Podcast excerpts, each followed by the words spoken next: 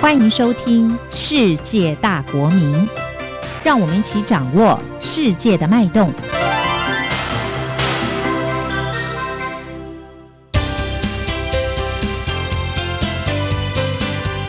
公民新世界。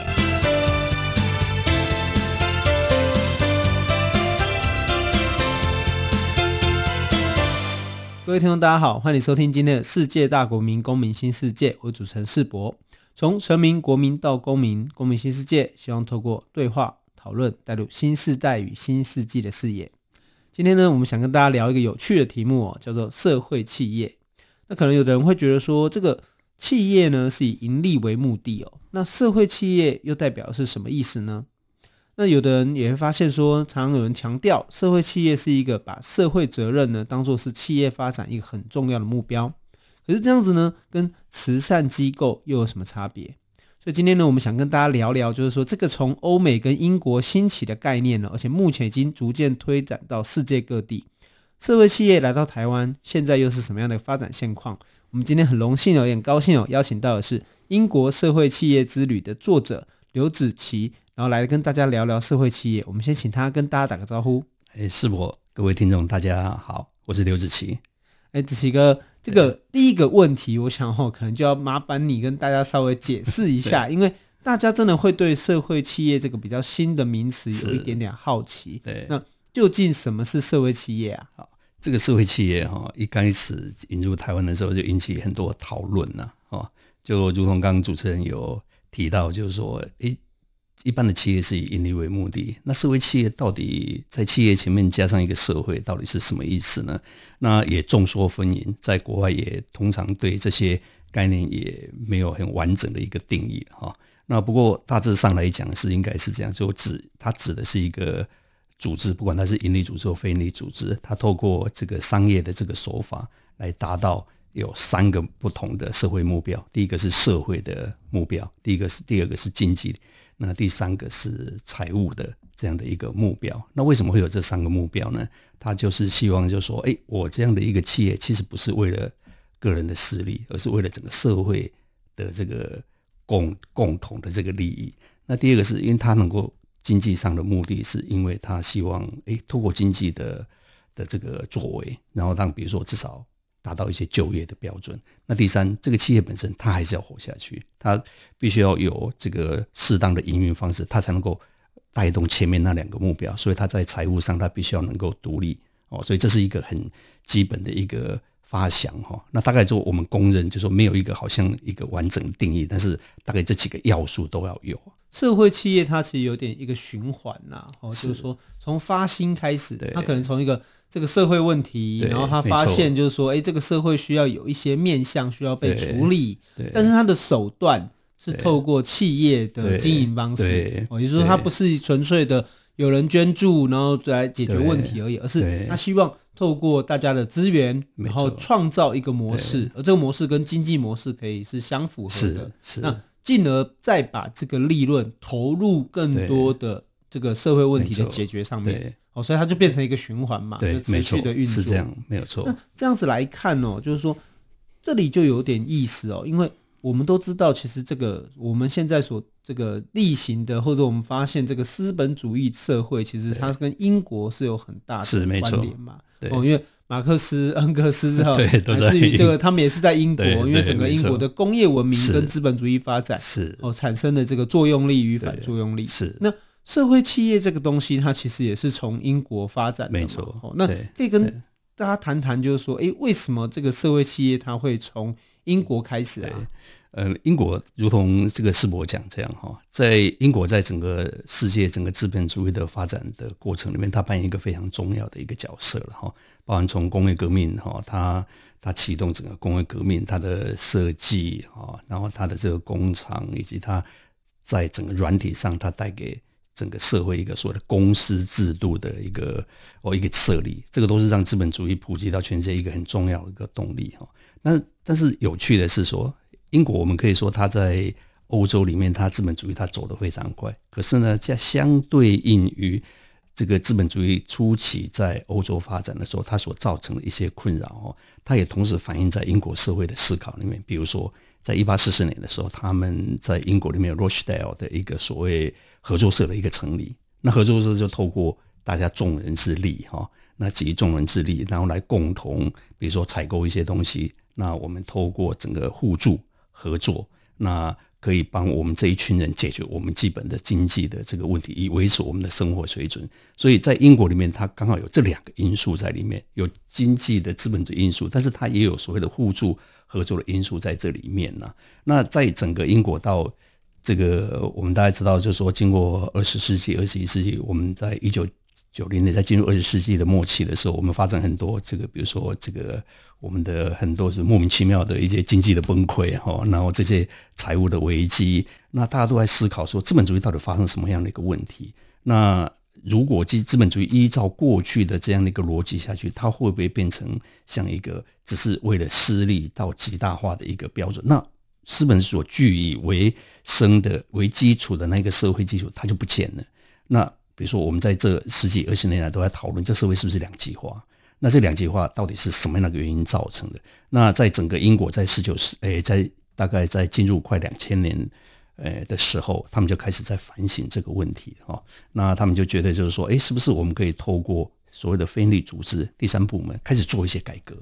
因为第三部门，如同刚刚这个是我也有提到，它是透过捐赠，可是捐赠它有时候不稳定，经济好的时候它就比较多，经济不好的时候它就。这个比较少，一嘛就是很很痛苦在营运这个部分，所以他们就开始在思考说，是不是有可能我们把经济的因素哦那个放进去整个这个 NPO 组织里面，它的这个营运模式里面，那这样的话，它就可以跟比如说一般社会大众的需求接轨。但是我们提供的这个产品，除了刚刚是否有提到说我们是在解决这个社会问题之外，那它所提供给这个消费者的部分是具有更具有，比如说更安全。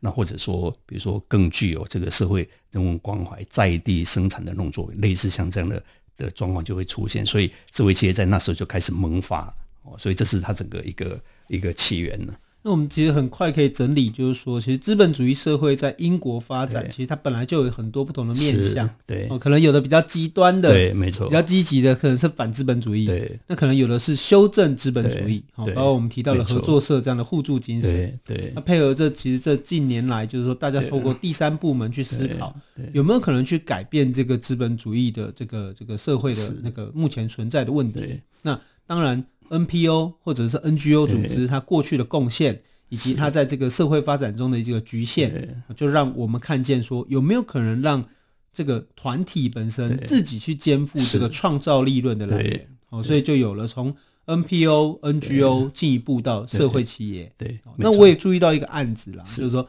就也有一个英日本人，哦，他就到了东南亚去，他发现，哎，东南亚他做的这个棉织品是，我们应该说织品啦，哦有可能是棉，有可能是麻，哦，那当当地可以促进当地的这个生产，哦，然后就业，对，那同时又把他透过他自己的设计，对，然后呢传递回去日本，好，那在这个过程中，那个利润他就再回馈到当地，是，他就用这样创造出一个循环，所以甚至于我们可以看到说，其实社会企业它也。不只是去改革第三部门，是。哦，它也配合了这个全球化的趋势，对，哦，所以做到跨域跟跨国整合，对，哦，所以不可否认哦，我们确实可以说，社会企业之所以在最近这几年来，哈，应该说这十年来左右，开始变成一个很重要的概念跟讨论，不只是因为它是一个资本主义的修正，是。它可能也是一个全球化的修正，对，没错，哦，那可以这么说，对，它让大家的消费好像变得更有意义嘛，因为你就不只是买一个。这个袋子，你可能也不是穿一双鞋子，啊这些东西都背后都有它的想要反映跟传递的社会价值。那哎，这边想问子琪哥哦，这个你在书里面有提到，就是说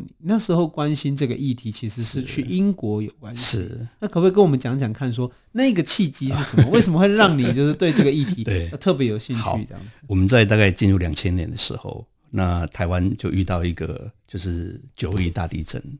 那这个地震大概是离上一次地震哈，在日据时期，在后里大地震大概六十几年，大概很多人大概都已经记忆上都已经不记得这件事情。那这样的一个九二地震，其实对当时我们来讲是一个大的一个社会上的一个伤痛，但是也是因为这样，我们看到整个台湾呢，的那个所谓的人民的力量集聚起来哈，那开始去救援一些比较地方所谓受损的地方。那在这个过程里面，我们发现台湾的社会力在哦，那这个社会力刚好搭配了大概一九九七九八这几年的经济的这个所谓结构性失业，我们大部分的很多的当初从农村来的到都市寻求发展，这些人大家都四五十岁，那你因为结构结构性的这个失业，所以他们就变成你在都市上也怪怪的。哦，那他就哎，我们这时候劳动部啊，就有一个计划，就是说，哎，是不是有可能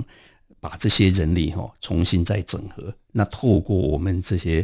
比如说像社区发展协会或者财团法人这样的一个组织啊，让他们回到在地去发展，哦，那提供一些就业的机会。所以在那时候，劳动部就提出了一个多元就业开发方案，哦，那从那时候到现在，大概只有十八年的历史。可是你看，十八年哈。当初我之所以去英国的时候，那时候大概在二零一一年左右，也就是说发展大概九年十年，我们就发现说，诶，NPO 组织到底应该走哪一条路比较好？刚刚我们有提到，NPO 大部分是透过这个募款、对捐赠，那他们有没有可能？假设我们用社会企业的概念，其实我们很多 NPO 的人也希望是这样。我们社会上也有很多人想要赞助你 NPO，可是我并不希望。你只是好像说，呃，接受这个捐赠，然后呢，我设计的对对说，比如说弱势的工作设计，或者你提供的产品，其实并不是符合我们一般社会的一般的标准这样子。所以那时候就想说，哎，这个栏目就有一个机会，就几个学者专家，我们就来讨论说，是不是在那一个时候，台湾利用这个机会啊，在二零一零年左右，我们是不是有可以开发出一个跟过去截然不同的一个。一个方式出来哦，一个 NPO 的这个方式，所以那时候就找了几个地方。那我刚好在收集资料过程就发现，哎，英国政府他们在做这个社会企业的时候是非常很有系统的的在做这个，就是它等于是一个教科书了哈。就从一个政策的制定、评估、制定、施行这个过程里面，它非常完整哈。比如说，他们现在开始要推广社会企业，所以他就开始很多的这个宣导，那告诉你社会企业。它跟一般的这个 NPO 组织或一般商业组织有何不同？那他让民间去推广这个概念，可政府会开始组织起来，开始去检查所有的，比如说我们在法规上有没有不利于以公共为主的这样的一个概念？那他们在这里面包含牵涉到从政策上的投入，还有一些立法上的一个支持，所以他们那时候就甚至于到两千零六年就启动了修法的计划，在公司法里面修了一个叫 Community Interest Company 社会企业公司，所以他在从政策上，从民间的推推广、政策的推行，那些立法的制定，他们都。一次同步、逐步的啊，慢慢这样完成。那这个东西当然对我们过去在政策事情上是一个好的一个一个案例了。所以那时候就决定到英国去哈，把整个这样的一个过程，我们很快的时间把它 review 一遍。那我们去访问了很多人哦，从公部门到民间通通有。所以回来之后，我就觉得说啊，这个英国他们果然是一个老牌的 一个资本主义的一个国家，他们在做政策上是非常完整。所以回来就说。赶快就赶快把过去的就是去访问英国，今天就写成这一本书这样子哦。所以这个其实是一个很完整，透过这个去参访前的资料收集，对，然后乃至于去参访过程中的得到一些经验，还有一些对照，这样跟台湾一些做一些对照。对，所以等于是如果当台湾政府就是想要针对社会企业做一些了解，尤其是英国的状况的时候，其实他都可以透过这个书籍去理解说。到底英国是怎么去思考？那乃至于台湾的 NPO 怎么可以去改变？对，哦，所以这个书其实对于我自己看完了啦，哈，所以我就觉得这个对于我们要了理解社会企业是一个蛮重要的关键。而且我觉得这个也是一个思考性，是说，因为过去台湾经济蓬勃发展，然后所以当然募款都容易，NGO、NPO 要要生存都相对简单。那确实这几年来，当然它就会受到经济波动的影响，所以。应该说，就是给他鱼吃，不如给他钓竿。可以这么说。对，所以过程中呢，就说，哎，我们等一下想要请子琪哥再跟我们多聊聊，就是说，在英国参访的过程，有没有哪一个人或哪一个团体让你印象最深刻哦？但是在第一段最后一点点，我想问一个小问题，就是说，你在英国吃的东西，让你感觉上这个是不是真的那么有特色？呃，他们的特色就是因为英英国是英国人是清教徒哈，所以他们的。就是我去的经验哈，就是他的东西就是他们以水煮为主啊哈，所以算是嗯，蛮单调，蛮单调的哈。所以我们去了大概第几天的时候，看到那个有一天就大家觉得说，哇，这个吃起来好像不太行。那看到 Burger King，大家就很高兴，就到英国去吃，对，去英国吃 Burger King，就很有趣了哈。那他们，但是他们的这个食物的确，英国其实它并不是一个食物非常丰盛的地方，这也是造成他们一些哈很刻苦的一个哦一个精神，他必须要用。用人人力哈去发明、去开发或什么来克服这些自然条件的劣势了。好的，那我们今天呢，其实就是先用一点点时间跟大家先简单介绍一下社会企业。那下一段时间呢，我们会跟大家再多聊聊，到底有什么案例、有什么公司，它的社会企业发展，其实是我值得大家去理解跟思考的。感谢你收听《世界大国民公民新世界》，我们休息一下，马上回来。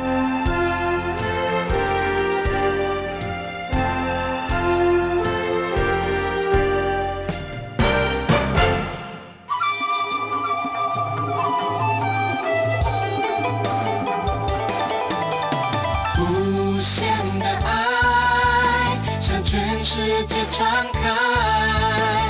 永恒的关怀，来自台湾之音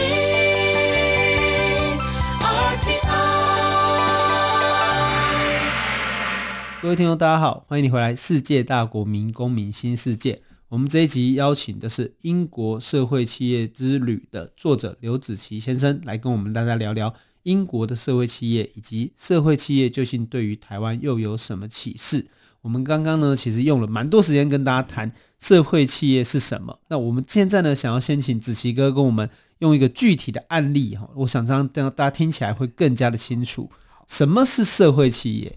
社会企业在英国，其实他们有好几个就是很显著的这个例子了。那我在收集过程、资料收集的过程，以及我们到英国去的时候，有一个我非常印象非常深刻哈，就是他有他有一个品牌叫 Elvis and Kress 哈，他是做他后来被称为是社会企业界的精品。那他做什么呢？他做皮带。那他皮带的原料来自于哪里？来自于伦敦消防队他所淘汰的。废弃的消防水管，那之前伦敦消防队呢，怎么处理这些消防水管？因为他要外，他要做一个标案，把废弃的消防水管拿去处理。对，那结果呢，他这个女生哈，就 Chris，他就去跟伦敦消防队讲说：“我帮你处理这个事情，你就不用处理，我就帮你省这笔钱，对？那你把你的废弃的消防的水管给我，那我以我的产品的。”百分之五十获利百分之，我回捐给消防员的基金会，所以它构成一个像我们刚刚世博你讲这样的一个循环哈。那他就拿来设计成皮带，那我们的背带、托特包，那甚至于像嗯那个我们的电脑，像苹果，他们就用苹果，然后把它做成很多的，甚至于诶像。那些缝线就用那种降落伞，军方淘汰降落伞。那咖啡，我们咖啡商不是有包那个麻袋吗？对，他就用这种东西把它做成一个 bag，哦，来装你的，比较高级三系的这个产品。那它设计感非常强，所以它大概一做出来之后，大概刚开始大概不到一年的时间，它就有一个机会，就是刚好登在那个纽约的 Vogue 杂志上面，就是科麦隆迪亚兹帮帮他们就是系了一个皮带，所以他就。一炮而红。那他在这样的一个循环的过程里面，他就等于是帮政府解决掉一个废弃的一个消防水管。那这个消防水管，他也没有说做太多的，就是说太多的这个加工，他只是把它缝起来，所有东西都用废弃的。甚至于你去买的时候，他也没有印刷的盒子，他的盒子也是去就透过人家废弃商捡来，就比如说是一个 Nike 的球鞋，放你的包包刚好就拿给你，所以他没有任何的。多余的这个包装，所以它在整个到目前为止都做得非常非常的好，而且等于是说，我们去英国的时候也买不到，对，这就很有趣。然后那个买的包包里面，你还可以看到那个他们消防队的，比如说一些编号，比如说他是他是在伦敦，然后第几消防队，然后他的一些号码这，所以那种感觉，你一触摸那种感觉就很有趣，好像是这一个消防水管，他曾经参与哪一个。呃，就是救火或者什么，就那种感觉临场感非常强，所以他在整个的这个社会企业里面哈，所以他就被认为说他是社会企业这个所谓的服饰精品的一个代表这样子。那其实这个真的蛮有这个代表性的，因为让大家可以知道，就是说，哎，有人说资本主义社会问题不在生产，对，哦，其实是在分配。是。那分配可能就包括了，就是说这些资源的分配，那乃至于这些资源物资哦，这延伸出来的可能浪费啦、多余啦、剩余啦，呃，被淘汰的这些东西啊，那。可是有的人可能觉得这个东西他对他不需要了，是。可是反而对有的人来讲，他根本连连有都没有。对，那这个时候反而是如果我们刺激他的这个循环，对、哦，甚至刺激他的重分配，那就是社会企业的一个很重要的关键。没错，所以社会企业常在谈哦，就是说他想要完成三项指标嘛，对，哦，就是说在经济的指标。社会的指标跟参与的指标，那这边想要请子琪哥跟我们讲一下，就透过刚刚那个案例来看，那什么是经济指标，什么是社会指标，又什么是参与指标呢？诶、欸，经济指标大概通常我们会使用几个经济指标，比如说就业，那什么样的人就业？那你的就业的条件是什么？我们是不是要保障他的，比如说基本的哦这个薪资，或甚至于是说让他能够维持。他的这个生活的这个水准，然后比如说我们只有 Fair Trade 就公平贸易组织，他们就是除了在这个中南美洲的这些庄园，他们给这些咖啡农在给他很保证的收购价格之外，他们在保证收购价，有时候会再给予一部分的这个这个收购的更高的金额，来确保他除了基本的健康，还有教育权哦，甚至于是改善他农场里面生产工具。的这个这个这个资金，哦，像这个东西就是经济上的这个指标了，哈。那这个社会的指标就会跟前面那个指标一样，是到底是什么样的人他进来做这样的一个，那对社会造成什么样的一个一个帮助？比如说，假设我们有一些呃，比如说是像我们台湾其实也有，比如说像憨儿，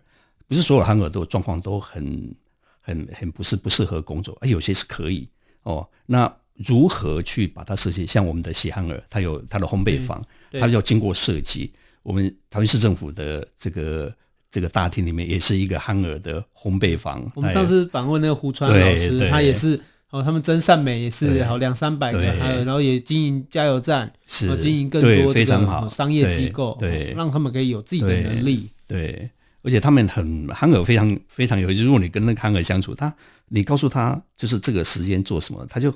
真的就是他就使命必达，